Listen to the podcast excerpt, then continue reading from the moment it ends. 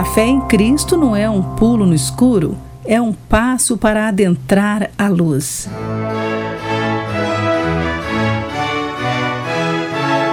Olá, bem-vindo à nossa mensagem de encorajamento Pão Diário. Hoje vou ler o texto do autor David McCaslan, com o título Luz e Sombras.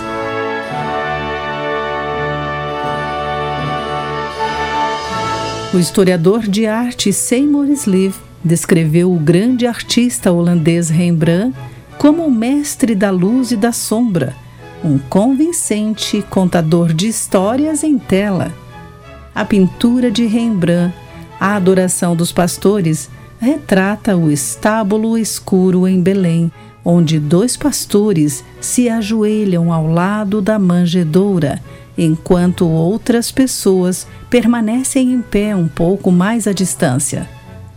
Um homem segura uma lanterna, mas a luz mais brilhante não vem desse objeto, e sim do Cristo bebê que ilumina aqueles que se reuniram ao seu redor. Sete séculos antes do nascimento de Jesus, Isaías usou uma imagem de luz e sombras para prever a vinda de um Salvador para Israel. Em Isaías capítulo 9, versículos 2 e 6, lemos assim: O povo que anda na escuridão verá grande luz, pois um menino nos nasceu, um filho nos foi dado. O governo está sobre seus ombros, e ele será chamado de maravilhoso, conselheiro, Deus poderoso, Pai eterno e príncipe da paz. Cada pessoa pode ver uma história diferente na pintura de Rembrandt, talvez pelo fato de cada um de nós estar representando em algum lugar naquele estábulo retratado pelo artista.